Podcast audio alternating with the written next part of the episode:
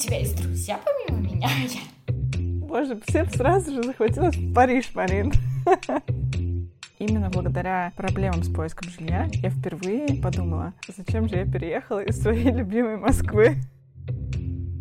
Привет, это «Счастье не за горами» — реалити-сериал про двух школьных подруг, жизнь за границей и поиски счастья. В нем мы обсуждаем проблемы, которые волнуют нас каждый день, поддерживаем друг друга и рассказываем истории людей, которые отважились искать свое счастье за границей. Я Марина Шаф и живу во французской Гвиане. Это мое седьмое место жительства на четвертом континенте. Я замужем за французом, и у нас двое маленьких детей. А я Рита, и несмотря на отличную карьеру в IT и безоблачную жизнь в Москве, я решила все бросить и переехать.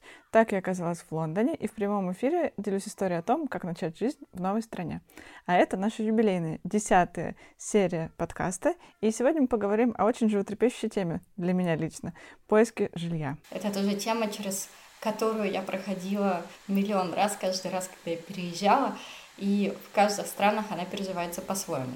Да, именно поэтому сегодня у нас также и необычный выпуск. Мы взяли комментарии у нескольких разных девушек, которые расскажут о том, каково это снимать квартиры в самых больших и классных городах мира. А прежде чем мы перейдем к их историям, давайте обсудим нашу. Рит, давай начнем с тебя. Мы знаем из рубрики э, «Приезд Риты», что ты нашла квартиру, с чем мы тебя поздравляем, и что сейчас ты находишься в своей второй временной э, одолженной квартире э, где-то в Лондоне. Расскажи, как с этим все происходит. Да, ну я хочу сказать сразу, что я не ожидала э, всех тех проблем, которые возникнут у меня с поиском жилья. И признаюсь честно, именно благодаря проблемам с поиском жилья я впервые на секундочку подумала, вот что же это я наделала? Зачем же я переехала из своей любимой Москвы? К счастью, это прошло. Во-первых, надо сказать, что Москва не дешевый город, но Лондон существенно дороже, и в первую очередь именно за счет э, стоимости недвижимости и жилья. И когда я приезжала, мне нужно было найти временное жилье, и я хотела жить в центре, надеясь очень быстро найти свою постоянную квартиру.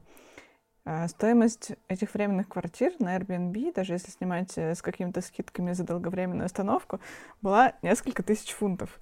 То есть там порядка 200-300 тысяч рублей нужно просто было заплатить за то, чтобы месяцок пожить э, не очень далеко от центра, пока я ищу свою постоянную квартиру. И тут мне повезло, что одна моя подруга предложила вариант пожить у ее сына. Э, пока его не будет. И мне досталась прекрасная квартира с тем самым видом. И вот в этот момент я и выяснила, что снять свою квартиру мне не будет так уж легко. И причин этому несколько. Первое — это тайминг. Мне можно сказать, что очень не повезло. Дело в том, что я начала смотреть а, пристально квартиры в сентябре, когда возвращаются студенты. И этот год особенный, потому что студенты вернулись впервые после ковида. То есть э, в прошлом году была очень сильная просадка на рынке, и очень многие квартиры дешевели, и многие мои друзья снимали квартиры и очень торговались по поводу стоимости недвижимости. На этот раз недвижимость росла и росла. И студенты, они просто очень отчаянно нуждаются в квартирах, поэтому они готовы снимать их даже просто по видео. Они не приезжают их смотреть. Они просто видят квартиру, которая находится в подходящем для них месте и снимают ее. Я так понимаю, это не совсем тот же сегмент рынка. Ты же не ищешь э, типа sharing какой-нибудь, э, ты не ищешь одну комнату, тебе нужна целая квартира, хоть и маленькая. Да, видимо, у тебя просто скромное представление о студентах. Я смотрела квартиры в определенных районах. У меня было всего несколько обязательных условий, которые нужно было выполнить. Одно из них это было местонахождение. И я смотрела в самых прекрасных районах Пимлика, Челси и Кенсингтон, а также и самые дорогие районы в Лондоне, в принципе. И там есть несколько колледжей, а, и студенты оттуда прекрасно снимают там однокомнатные квартиры за две тысячи фунтов, за две с половиной тысячи фунтов. Да, действительно, видимо, моя студенческая юность была несколько иной. Да. И кроме того, что это было не самое удачное время из-за этих самых студентов, была еще одна проблема. И эта проблема была связана с тем, что мы в Москве очень сильно избалованы а, хорошими сервисами.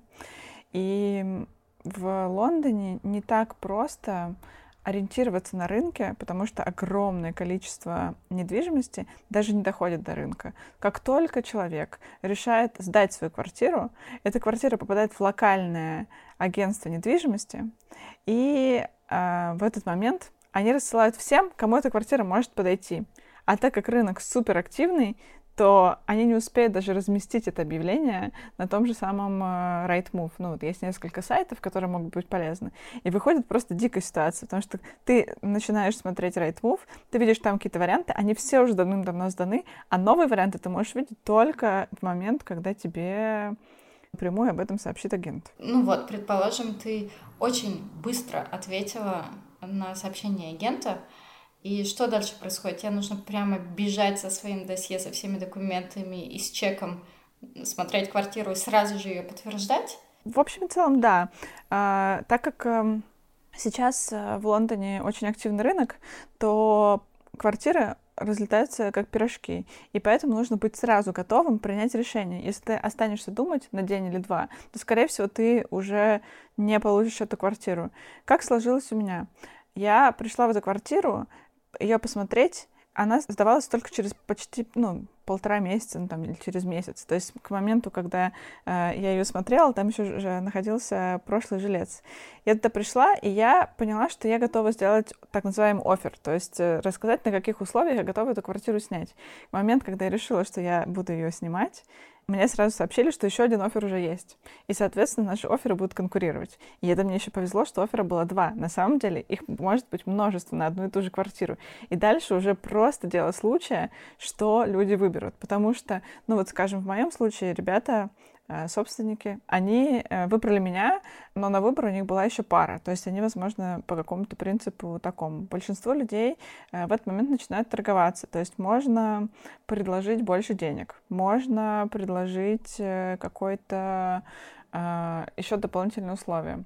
Самым неприятным для меня открытием стало то, что ты снимаешь квартиру на очень долгий срок. В другое время, наверное, в менее активный рынок ты мог бы предложить что-то еще, но по сути собственникам невыгодно делать маленькие контракты на аренду, и поэтому они говорят тебе, что ты снимаешь на два года. И теоретически это значит, что если я захочу уехать через год, например, потеряв работу, визу в Англии и все что угодно, они могут обязать меня платить еще за год. Там прописано условие такое, что я буду оплачивать все время, пока не заедет новый жилец. То есть если они захотят ну, заставить меня платить год, то формально они могут это сделать, просто не сдавая никому эту квартиру. То есть э, это условие при этом, ну, неприятное, скажем так. И я немножко насчет него, в принципе, переживала, но решила, что не буду переживать больше. И тебе нужно иметь э, счет в банке и какую-то страховку. Кто берет на себя обязанность выплачивать аренду, если вдруг что-то с тобой случится, или ты потеряешь работу, или по какой-то другой причине сможешь платить арендную плату? Никто. Никто не несет за меня гарантию. Единственное, что я заплатила страховой депозит э, в размере пяти недель. А, то есть, э, по большому счету, если у меня совсем не будет денег, э, до суда, наверное, они могут забрать у меня только эти деньги за пять недель, э, которые уже будут находиться на, у них на счете. Но а, при этом, при всем, интересно, что очень сильно все поменялось.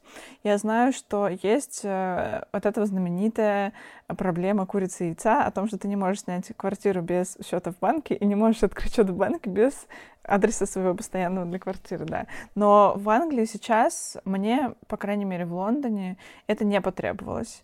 И мне хватило того, что я просто заплатила со своих русских счетов, плюс тот факт, что у меня есть эм, просто электронный счет э, в фунтах в знаменитом финтех-стартапе, не буду называть его название. Понятно. У меня была такая история. Я прожила в Лондоне около двух лет. Первый год я жила в, в общаге, потому что я училась, и у нас была комната с душем, туалетами на этаже и с кухней на этаже. Для меня это была моя первая общага, при том, что это была магистратура. До этого я всегда жила в квартире, и это было довольно... Ну, не сказать, что сложно, но, в общем, я не совсем привыкла к тому моменту, к, к чужим волосам в душе и так далее. Поэтому, когда прошел год жизни в общаге, я хотела переехать и у меня не хватало денег на, свое жилье, я могла себе позволить только флатшеринг, но я хотела чистый и приличный флатшеринг. И тогда я нашла квартиру э, в шеринге с одной женщиной, которой тогда было 35 лет, и она стала одной из моих лучших подруг э, в Великобритании. Это была полячка, ее зовут Гоша, и мы с ним вместе снимали дуплекс. Она жила на верхнем этаже, а я на нижнем, и у нее была очень классная квартира, очень модерновая, супер классно обставлена. Единственная проблема, что это было в Ист-Лондон, и довольно далеко мне нужно было добираться до работы, ну, все относительно. То есть для Лондона это как бы окей, нормально, час езды примерно. Но получается это такой компромисс. Хочешь чисто и хорошо, то, то тогда уезжай далеко. И хотела сказать, что это было все равно очень дорого по тем временам. Я не помню точно, мне кажется, я платила 600 фунтов или 650 фунтов, что-то такое, за одну комнату. И ладно мне, но вот для этой женщины ей было 35 лет. Э, и это совершенно нормально. В Лондоне ситуация. Очень многие взрослые люди до сих пор живут в флатшеринге. Угу, да, к сожалению, это действительно так. На самом деле цены с тех времен еще выросли, во-первых, а во-вторых, Ист Лондон стал модным местом. Э, теперь Шордич — это место тусовок, и теперь Э, там все стоит еще дороже. Но на самом деле в Лондоне, кроме FlatShare, есть еще собственные проблемы, и это вещи, о которых, ну, я, мне кажется, могу рассказывать байки постоянно, потому что я была ориентирована на конкретные районы, а это значило, что эм, ну, так получилось, что именно в этих районах практически нет новых домов, либо они стоят запредельные деньги сразу же. И я насмотрелась на эти классические лондонские квартиры. И три вещи, которые больше всего меня потрясли в этих лондонских квартирах. Первое — это ступеньки. У тебя обязательно каждая вторая квартира находится на разных уровнях, иногда на довольно большом расстоянии, скажем, от спальни нужно спускаться практически на другой этаж внутри твоей квартиры, чтобы попасть в туалет. Или просто перейти из гостиной в спальню, как сейчас в квартире, в которой я нахожусь, ты тоже спускаешься по ступенькам. В общем, квартиры с разными уровнями — это просто постоянная а, лондонская проблема. Вторая вещь — это несчастные краны. Но мне кажется, что нигде, кроме Лондона, ты не встретишь такого количества квартир, в которых нет смесителя ванной. Это значит, что у тебя есть два крана. Из одного течет горячая вода, из другого холодная. Ну, то есть понятно, что, видимо, это было придумано еще в те времена, когда ты затыкал раковину, набирал там воду, мыл там в ней все и как бы испускал воду. Но это просто очень смешно, и это было моим как бы критерием того, что я ужасно не хотела именно раковину без смесителя. И третье — это этажи. Понятно, что есть две крайности. В центре Лондона очень много домов, в которых нет лифта, и были милые квартиры, в которых я оказывалась, потому что они находились на четвертом этаже, то есть на пятом по русским э, меркам, потому что там еще есть ground floor. И тебе, например, нужно было по малюсенькому винтовому коридору подниматься на этот четвертый этаж. И мне стало плохо еще ко второму этажу, мне кажется, и я уже сказала, что я не хочу э, в этой квартире жить. Или наоборот, очень большое количество квартир, которые находятся на ground floor, то есть на уровне, по сути, с улицей, либо lower on the ground floor, очень большое количество классных квартир, но они находятся, по сути, в подвале. И на самом деле мне постоянно было, ну, страшно, потому что обычно с большой улицы есть проход к тебе в квартиру, ну, вниз по ступенькам. И мне все время казалось, что там может кто-то поселиться в этом, ну, как бы у меня под окном за этой гратой. Ну, обычно окна выходят на две стороны, и поэтому с одной стороны ты как бы lower on the ground floor, и ты действительно, у тебя очень мало света попадает, а с другой стороны, ну, там у этих квартир часто преимущество, что, например, у тебя есть свой кусочек сада или что-то такое, поэтому э, тут разные У тебя квартира, получается, в новом доме? Или это тоже Нет. один из типичных английских домов? Нет, у меня не типичный английский дом. У меня э, дом э, кирпичный, э, по сути, высотный, потому что он шестиэтажный, и там есть лифт. И мне повезло. Ну, то есть дом не новый, но гораздо лучшего состояния, чем можно себе представить. Такой добротный дом, очень э, милый, э, похож на какой-то отель. Вот э, помните фильм «Гранд Отель Будапешт»? У них там такие какие-то интерьеры. Вот у меня такого примерно э, вида парадные и лифт, и двери. Мы ждем фотографий из твоей квартиры и фотографий твоего дома. Я еще хотела к твоему списку добавить еще один пункт э, который ты не добавил просто потому, что ты еще не жила зимой в Лондоне. Очень холодно, потому что нифига не работает центральное отопление. И все, как и во всей Европе, люди платят за, за электричество довольно дорого, и все на этом экономят. Соответственно, в квартире ну, нормальная температура 18 градусов зимой. То есть ты ходишь э, в теплом свитере, э, в шерстяных носках, э, спишь в пижаме со штанами и футболкой с длинным рукавом. Да, но поэтому я проверяла, чтобы у меня было двойное остекление. И плюс, да, у меня все-таки в доме есть центральное отопление, и оно должно быть рабочим. Но, опять же, вопрос привычки, когда в прошлом году я жила как раз-таки вот эти поздние осенние и ранние зимние месяцы во Франции, в доме, в котором нет центрального отопления, в котором было реально очень холодно, а, со временем поняла, что я ужасно к этому привыкла, и потом, когда вернулась в Москву, в свою натопленную квартиру, я не могла вообще там находиться. Я бы хотела еще а, добавить, наверное, последнюю вещь про аренду в Лондоне. Конечно, здорово, если у вас есть кто-то, э, кто может вас сориентировать по текущей ситуации. И мне помогали большое количество моих знакомых, и главным советом было то, что необходимо обращаться в агентство. То есть ты выбираешь район, и, э, ну, или те районы, в которых ты собираешься снимать квартиру. Я просто села и методично обзванивала все эти агентство и говорила, здравствуйте, меня зовут Маргарита, я приехала в Лондон, и я ищу вот такую вот квартиру в этом районе, есть ли у вас что-то сейчас? И если нет, то, пожалуйста, напишите мне, как только появится. И я обзвонила десятки агентств, и это реально помогло. Потому что в какой-то момент агенты продолжают сами к тебе приходить, Конечно, еще лучше, если ты с ними хотя бы разок увидишься, может быть, с ними сходишь на какой-то просмотр. Они обычно оказываются милыми какими-то молодыми людьми, девушками, и вы с ними болтаете. Они как бы начинают видеть, что ты хороший квартиросъемщик. И, в общем, э, так у тебя получается добиться.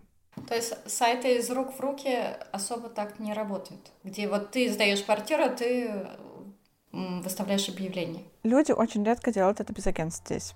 А, во-первых, потому что, ну, вот э, ты сказала про то, а ходила ли я сразу с готовыми документами и деньгами, но в действительности еще одна вещь, о которой я не знала и которая существенно повлияла бы на срок моего поиска квартиры, точнее, срок до въезда, это тот факт, что после того, как ты выбираешь квартиру, делаешь офер, офер принимают, ты должен сразу же заплатить небольшую сумму, ну, аренду за одну неделю. И вот после этого у тебя начинается еще отдельное приключение, так называемый референс-чек.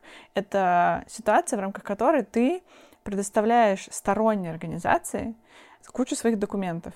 Выписки банковских счетов, а, контракты по работе, люди, которые могут за тебя поручиться. Вот за меня поручился мой босс. То есть он им ответил прямо, написал письмо, они его запросили, спросили, правда ли у вас Маргарита и все ли с ней в порядке. И он написал отдельное письмо о том, что Маргарита нормальная, возьмите ее, дайте ей квартиру. Вот, это тоже на самом деле помогло, потому что, ну, без работы мне было бы сложнее это получить, и без этого же самого референс-чека. И он занимает иногда несколько недель. И вот я общалась с разными людьми, и я знаю, что в Лондоне и в других местах в Англии это отличается. И в Лондоне все проще для иностранцев, для студентов, для людей каких-то менее оседлых в самой Англии. Потому что если брать какие-то другие города, то там я слышала историю, что кто-то не мог снять без там, кредитной истории, например. Кто-то не мог снять без счета в банке и так далее. То есть э, Лондон в этом контексте сильно продвинутый. Понятно. Я хотела рассказать, в свою очередь, то, как я искала квартиры разные э, в Дубае, и потом, как все это было э, в Париже. Сначала в Дубае я жила в, во флатшеринге, э, и там это тоже очень распространенный вариант, особенно для студентов, для работников, которые только сейчас приехали, у них еще не очень высокая зарплата, или они не знают, останутся ли они в Дубае надолго или нет. и для стюардесс, а их там очень много. Это стоит довольно дорого, несмотря ни на что, но есть такие варианты, где ты можешь найти комнату, типа Queen Bedroom, у тебя свой туалет, э, свой выход на балкон и э, свой душ, еще и с гардеробом, то есть как, как маленькая квартира. Только кухня вообще. Нужно только понимать, что в Дубае, по идее, это нелегально. А еще менее легально это микс э, флатшеринг, когда мальчики и девочки живут вместе, потому что в Дубае, в принципе, до брака мужчина и женщина не могут жить на одной же площади. Но многие э, собственники все равно сдают квартиру так, и просто на это закрывают глаза. И это был случай э, у нас в квартире, с нами жил парень, и он как назло оказался русским, русским американцем. И я говорю, как назло, потому что эта история плохо закончилась, потому что к нам просто пришла груда э, полицейских в гражданской одежде и начали прошаривать всю квартиру, а потом допрашивать меня в течение получаса, в каких отношениях я была с этим парнем. Э, и когда я сказала, что я вообще о нем ничего не знаю, и, и вообще практически не знала, что он здесь живет, потому что я боялась, что у нас будет проблема. Они потом ушли, парень исчез, его забрали в тюрьму, комната его пустовала еще какое-то время, а оказалось потом, что он э, какие-то нелегальные операции делал с эм, кредитными картами и что-то там прятал в двойном потолке в ванной комнате, но смешно в этой истории то, что в его комнату потом въехал мой будущий муж, именно так мы с ним познакомились. Так что не всегда то, что нелегально, бывает плохо. В общем, э, у меня с флатшерингом большая любовь случилась э, в Дубае. И его флатшеринг. А потом, э, если говорить про рынок жилья в Дубае в целом, стоит это довольно дорого. Все относительно, но действительно квартиры в Дубае дорого стоят. Но соотношение цены и качества очень хорошее.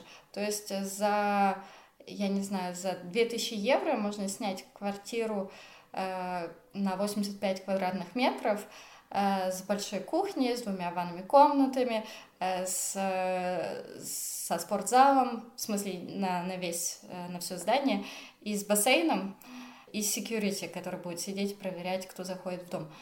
То есть, мне кажется, в принципе, за такие деньги можно редко где найти такое жилье. И в, в Дубае это, в принципе, доступно, это соотносимо с зарплатой, которую ты получаешь. Да, я согласна. Еще мне показалось забавным, что в Дубае очень часто есть эм, такие квартиры, в которых есть отдельные комнаты для, ну, по сути, прислуги. То есть э, одна из комнат обычно меньше, не такая роскошная, или, может быть, например, без окна.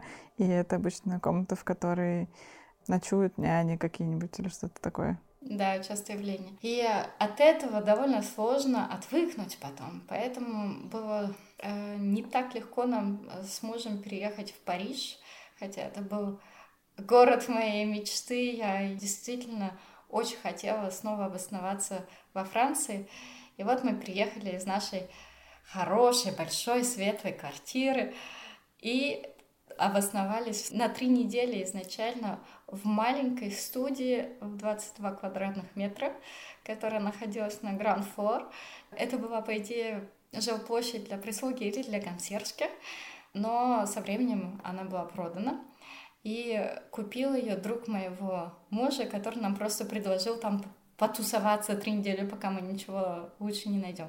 Так вот, мы там жили 9 месяцев в результате. У нас было одно маленькое окошко, из которого мы не видели небо. То есть нужно было так изогнуть свою шею, чтобы посмотреть на кусочек неба и понять, идет дождь или нет. Еще у нас была мышка там. Мы ее э, прихлопнули бутылкой. И у нас была очень маленькая ванная комната, которая, по сути, была куском нашей спальни, э, в которой можно было сидеть на унитазе и принимать душ практически одновременно. Боже, боже, всем сразу же захватилось в Париж, Марин. Это не для того, чтобы убить все мечты, но это суровая правда э, французской жилплощади. Мне кажется, это немножко похоже на Лондон. Там очень много красивых домов, и мы тогда жили в одном из самых шикарных э, кварталов Парижа, э, в старом красивом османовском доме. Осман — это был такой губернатор Парижа в XIX веке, и именно в его стиле были построены эти большие бульвары с серыми домами, с этими э, маленькими парижскими балкончиками. Э, так вот, мы жили в одном из этих старинных домов с красивым паркетом и так далее, но на самом деле это практически невозможно жить в таких условиях, потому что полы скрипят, эти прекрасные паркеты. Слышимость такая, что можно услышать на каждый чих своего соседа, э, и очень маленькие лифты, если они есть, конечно, потому что очень часто лифтов э, в парижских домах нет, и нужно подниматься на шестой этаж пешком. А когда они есть, они просто милипизерные. Я таких лифтов никогда не видела. Там есть лифты даже для одного человека, куда даже два человека никак не влезут. Это, между прочим, один из моих страхов, потому что в моем там тоже довольно маленький лифт. Ну, да, влазит два-три человека точно, э, но просто сам по себе он довольно маленький, и у меня есть определенная степень клаустрофобии, поэтому я э, боюсь в таких местах находиться.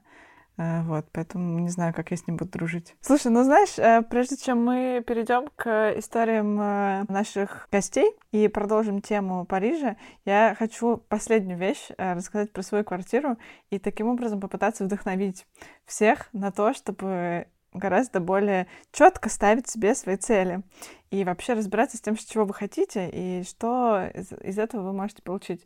И расскажу историю практически такую магическую, которая заключается в том, что я, э, находясь еще в Москве, когда уже знала, что получила визу, буду переезжать, я зашла на сайт, тот самый Rate и начала смотреть квартиры. И какие-то квартиры мне начали нравиться, и в этот момент я села и написала себе заметку, в которой я написала «Моя идеальная квартира в Лондоне». И там было несколько пунктов о том, где она находится, сколько она стоит, о том, что в ней есть большие окна, о том, что э, в ней все в порядке со смесителем.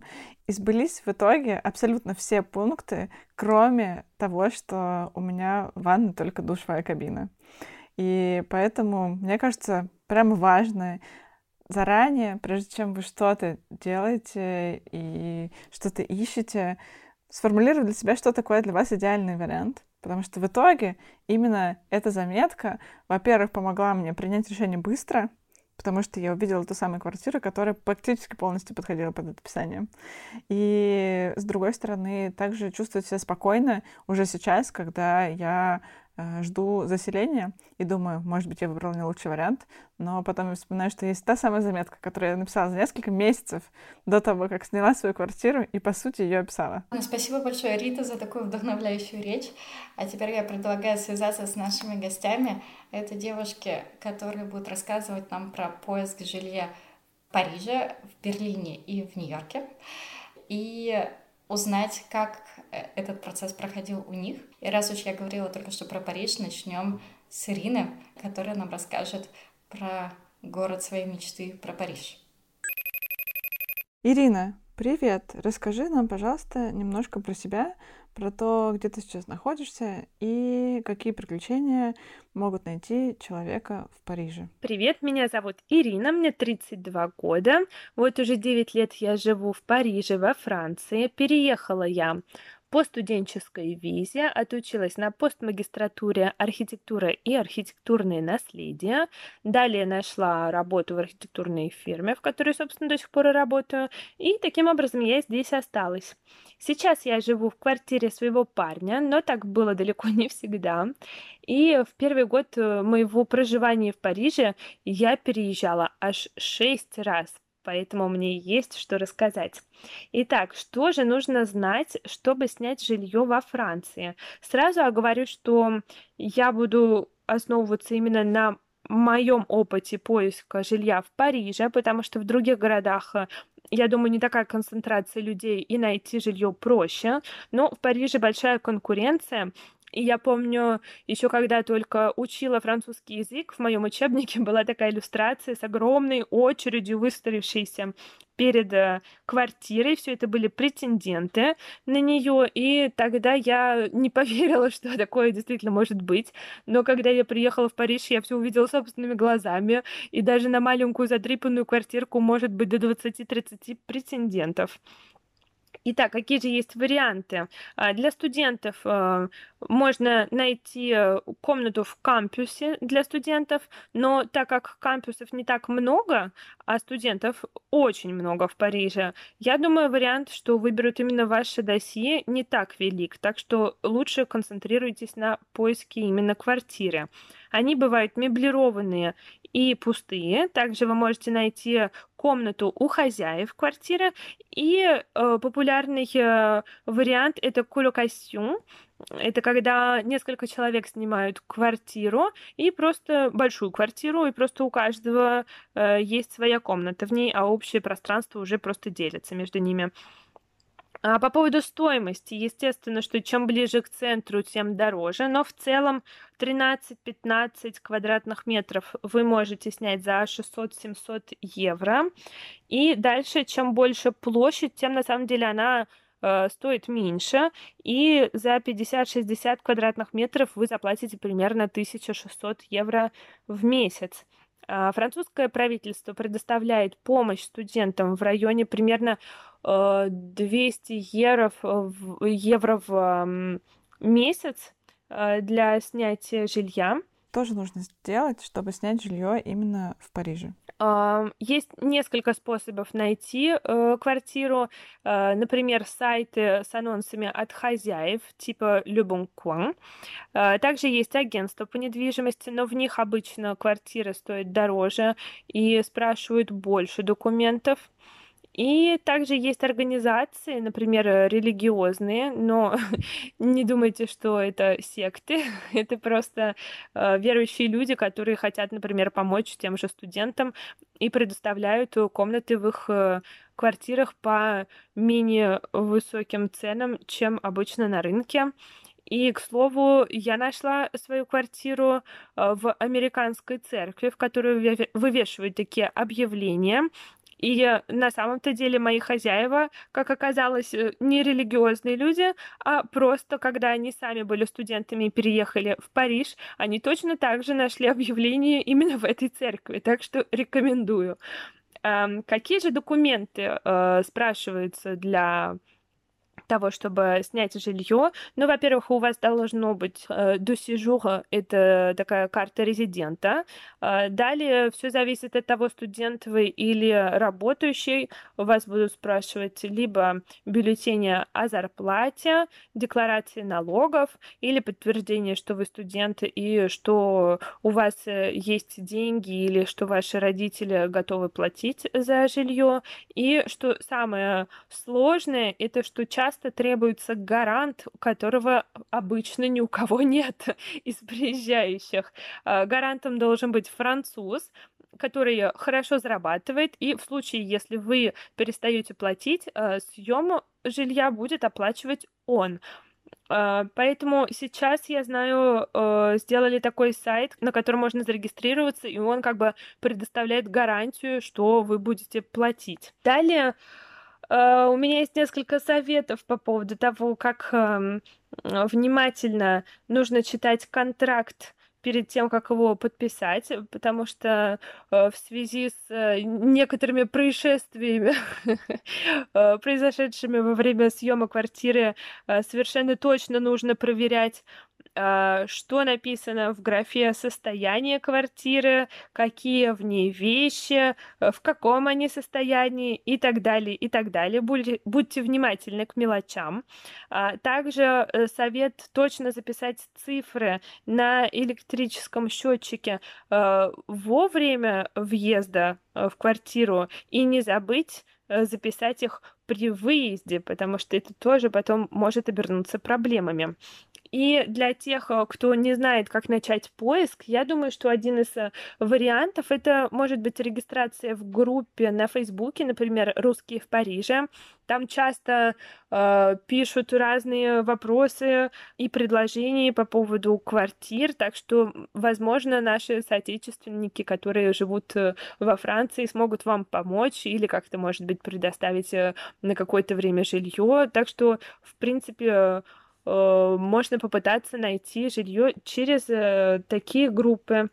Ирина, расскажи нам, пожалуйста, какую-нибудь историю, связанную с поиском жилья. Э, когда я только приехала в Париж, э, мой парень снял квартиру, но так как там не было указано, что э, съема происходит только для одного человека, и квартира была довольно большая. В итоге я переехала к нему э, на время поиска своей.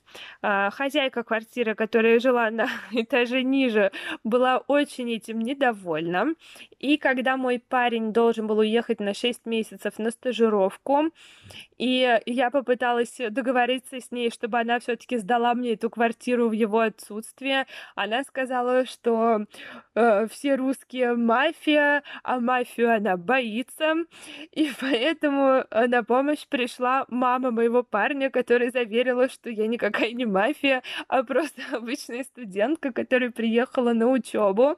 И в итоге э, наша хозяйка согласилась только на то, чтобы контракт остался за моим парнем, то есть его мама платила за аренду, а я ей переводила деньги за, так сказать, съем этой квартиры.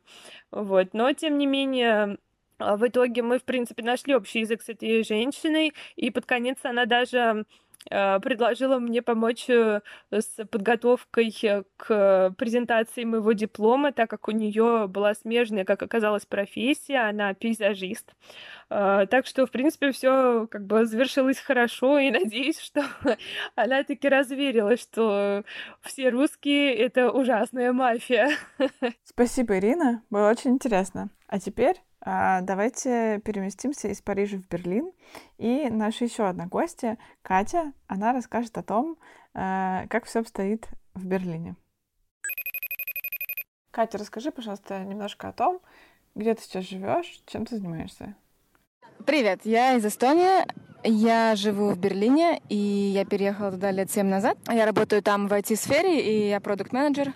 Да, по национальности я русская. Я живу в э, квартире э, в да, в черте города в Берлине. Катя, а что нужно, чтобы снять жилье в Берлине? Вот мы обсудили Париж, а, а как это происходит в Германии?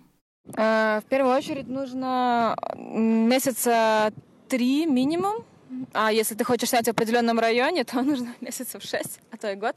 И э, нужна пачка документов. Обычно тебе нужна работа. Или, может быть, тебе нужно доказать, что у тебя есть деньги на счету. То есть нужно какой-то выписка со счета. Нужно доказать, что у тебя нет, проблем с э, кредитами. Это тоже несложно сделать, но это где-то стоит евро 20, наверное. Э, почему так долго?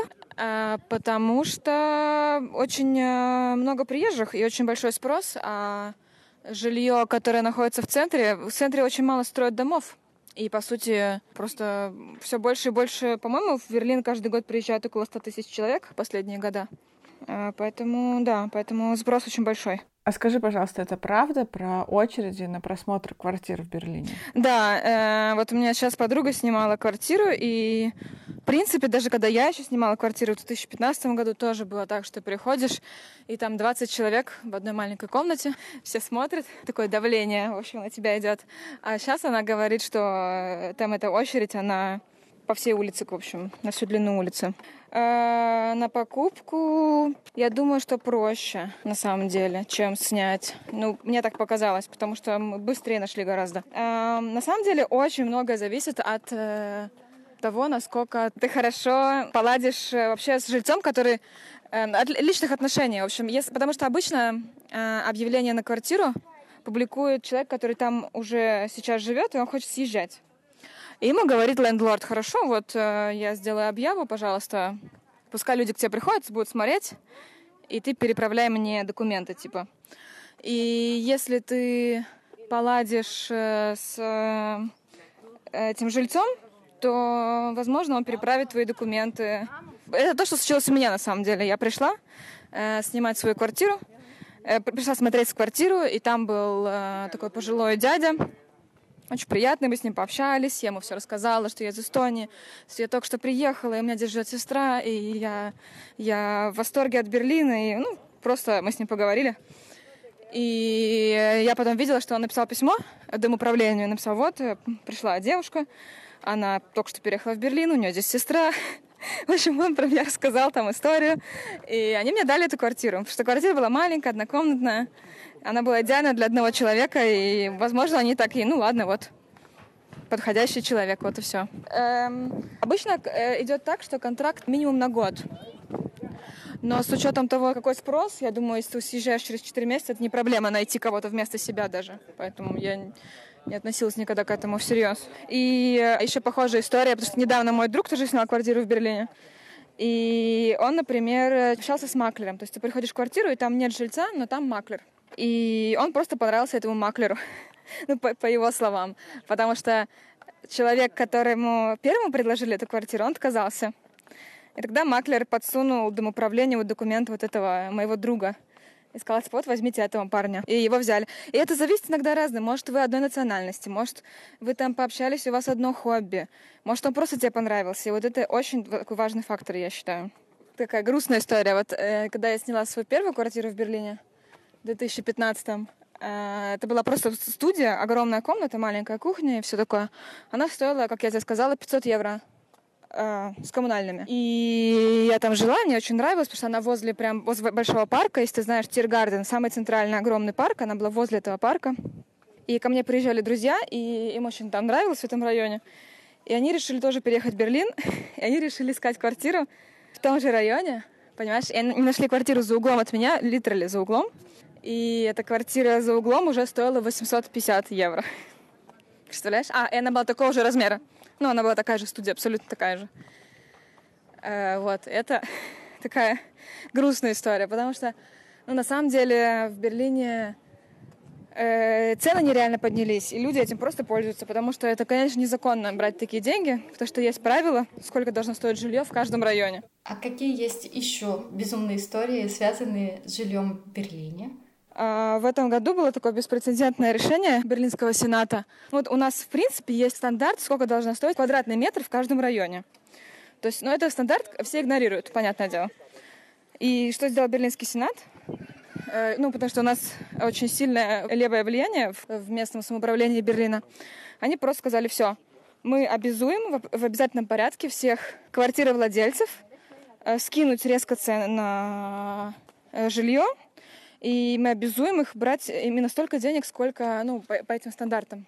И это было очень забавно, потому что нам всем пришли письма, что типа из-за такого-то, такого-то решения э, Берлинского сената мы должны скинуть цену, и вы, пожалуйста, платите нам меньше, но вы, пожалуйста, сохраняйте эти деньги на отдельном счету, потому что это решение неконституционное, мы его оспариваем там в Конституционном суде, и если мы выиграем, а мы точно выиграем, вы нам вернете все эти деньги. И я думаю, что по-любому многим это было очень даже сподручно, потому что там такие анекдоты, что некоторые просто стали платить за квартиру в два раза меньше. Это просто нереальное понижение. Э, но, к сожалению, они, правда, выиграли этот суд, потому что это была, правда, неконституционная мера, и все эти деньги пришлось вернуть обратно всем.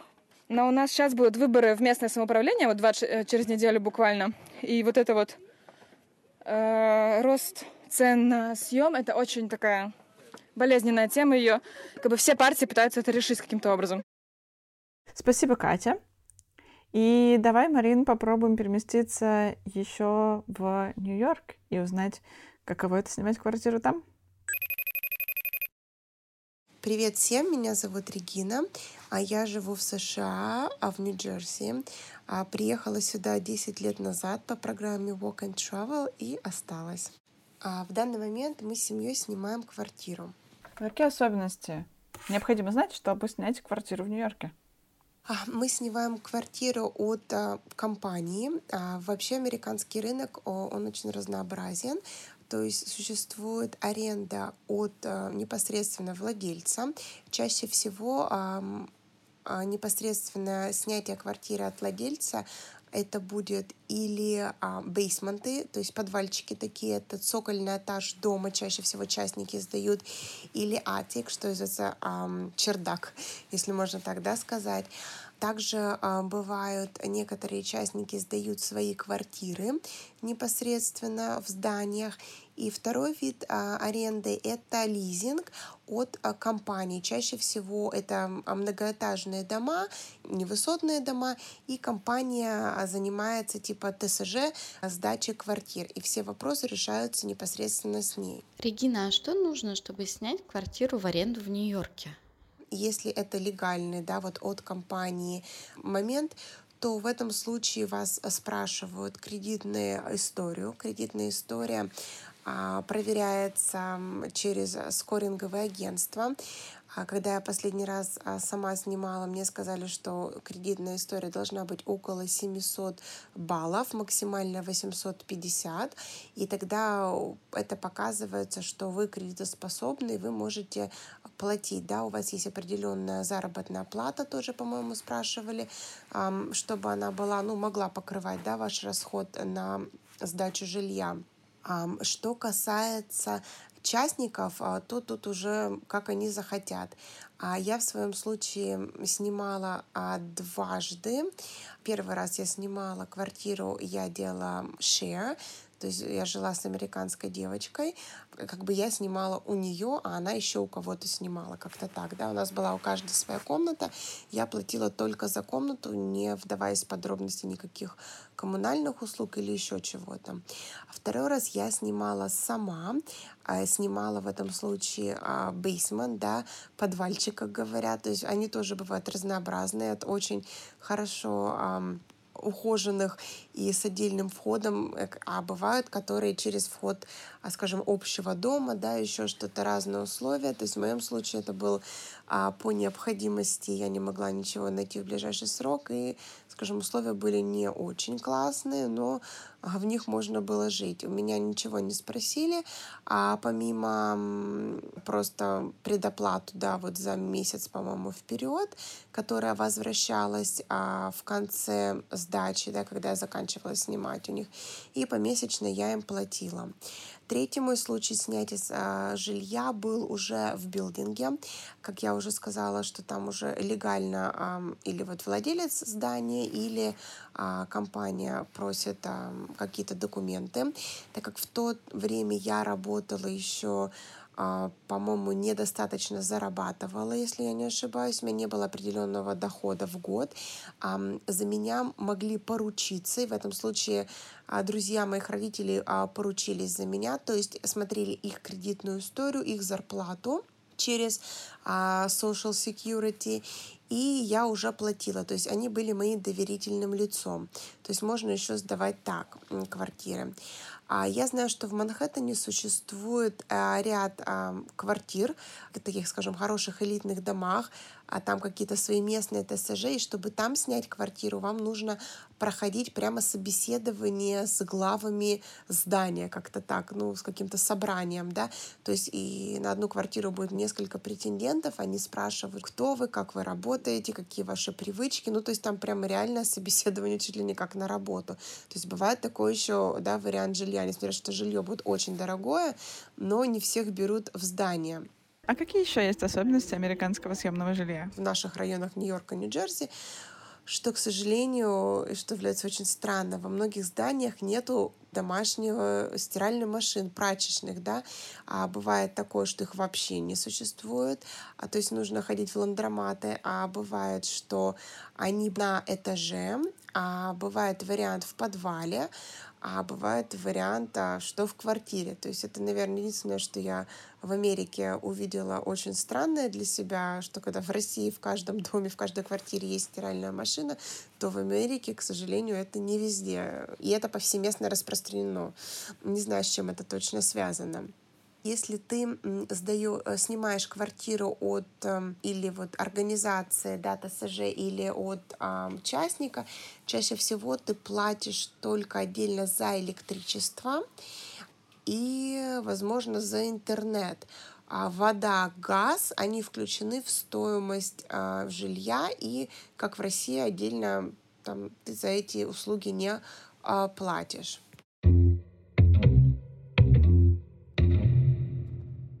Спасибо большое всем нашим гостям за очень интересные и смешные истории.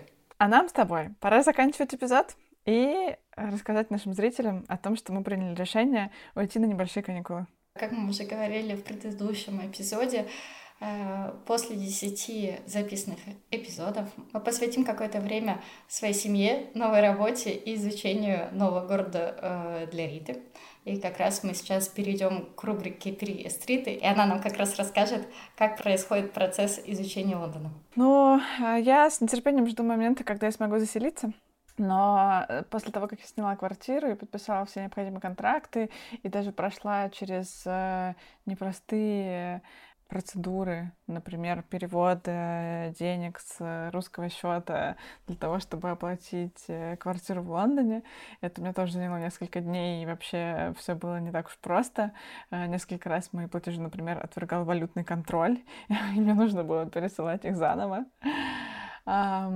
Я расслабилась, и теперь даже немножко уже планирую путешествовать. Мы в ближайшее время будем выезжать за пределы Лондона. Плюс, э, как я уже говорила, меня очень поддерживают э, друзья.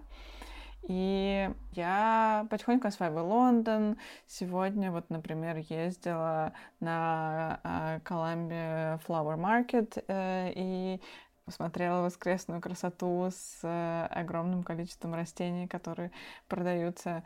Э, и также ходила в театр, э, в Глоб Theater на Ромео и Джульетту. Уже нашла любимый пап на районе и подружилась с девочками, с которыми мы ходим на бранч по воскресеньям. В общем, потихоньку начинаю чувствовать себя здесь э, довольно-таки как дома. Но Конечно, это ты все живешь в другом районе, да? Ты переезжаешь потом... Э, да, я перееду в другой квартал, в эм, волшебное место, которое называется Пимлика. Э, кстати говоря, есть смешная история на этот счет. Дело в том, что в Англии, когда ты снимаешь жилье, ты должен учитывать, что тебе придется платить не только, как мы привыкли, скажем, в России, квартплату и счетчики, те, которые у вас набежали коммунальные услуги. Но также в Лондоне есть еще отдельная статья расходов, которая называется Council Tax. Это, по сути, деньги, которые ты платишь своему району за то, чтобы они убирали мусор, за то, что там, не знаю, работают дворники, еще какие-то э, вещи, связанные именно с этим конкретным районом. И Council Tax очень сильно зависит от района, в котором ты живешь, и от типа жилья, в котором ты находишься, в зависимости от того размера, типа, назначения, всего чего угодно. И в среднем, ну, я, когда я смотрела, то Council Tax заставлял для меня, например, там порядка 120 фунтов, то есть где-то 12 тысяч рублей в месяц. И вот я снимаю квартиру и спрашиваю, а сколько будет Council Tax у этой квартиры? И мне говорят, что с учетом моей скидки, э, так как контракт у меня будет на одного человека, то у меня будет э, single person discount на этот Council Tax. С учетом этой скидки мой а моя оплата ежемесячно будет всего 60 фунтов. И я думаю, вау, вот это да. То есть в два раза дешевле, чем я думала, это будет мне стоить. И дальше я услышала легенду о том, что так как Пимлика — это район соседний с Вестминстером и соседний, по сути, с граничит, собственно говоря, с Букингемским дворцом, то у королевской семьи есть большое количество эм, каких-то владений, какой-то недвижимости на этой территории, и поэтому э, для того, чтобы королевская семья не платила слишком большой налог, конкретно в Пимлика его снизили. Я в это не верю, но интересная легенда. Еще ты мне рассказала о том, что э, в Англии нужно платить за телевизор, есть лицензия за э, просмотр ТВ, причем неважно, есть у тебя телевизор или нет. Даже если ты смотришь телевизор на телефоне, ты все равно платишь этот налог. Да, это как-то очень смешно, причем он называется, по-моему, конкретно, что типа налог на BBC. То есть ты эм, платишь действительно эти деньги, если хочешь смотреть э, телевизор. Возможно, считается даже то, что ты смотришь его в пабе. Ладно, хорошего тебе освоения э, в твоем приемном родном городе. Я надеюсь, через какое-то время, когда мы снова сядем записывать следующий сезон, ты будешь уже записывать его из своей новой квартиры и э, со своей мебелью, со своим декором, и будешь себя чувствовать совершенно у себя дома. Да, спасибо большое, Марина. Спасибо нашим слушателям, кто дослушал э, этот эпизод до конца. Мы очень радуемся вашей поддержке. Поэтому, если вы вдруг еще сомневались э, в том, что нам стоит написать, пожалуйста, напишите нам любым способом, напишите в личку, напишите комментарий. Для нас это очень важно, потому что мы, конечно же, испытываем определенные сомнения относительно того, как долго продлится наш отпуск и выйдет ли вообще второй сезон. Поэтому все ваши слова, они нам помогут не остановиться и продолжить работать над этим проектом. А также подписывайтесь на нас и рассказывайте о нашем подкасте своим друзьям. И я могу сказать также, что в соответствии с нашей статистикой мы приближаемся к первой тысяче прослушиваний. Спасибо вам за такую поддержку. Всем пока и до новых и скорых, надеюсь, встреч. Пока-пока.